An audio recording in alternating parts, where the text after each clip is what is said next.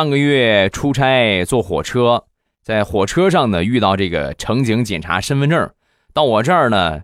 就停住了啊，其他人都是你插一下看看信息，然后接着往前走，到我这儿停住了。我说怎么有什么不对吗？说完这个乘警就说：“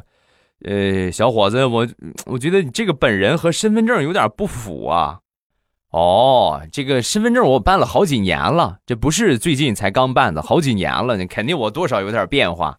不不不不对不对不对，一般人的身份证啊，你看我查了这么多身份证，一般人的身份证和本人那么一对比呀，身份证比本人要丑上那么十倍。你这个不一样，你这个身份证的照片比你本人好看。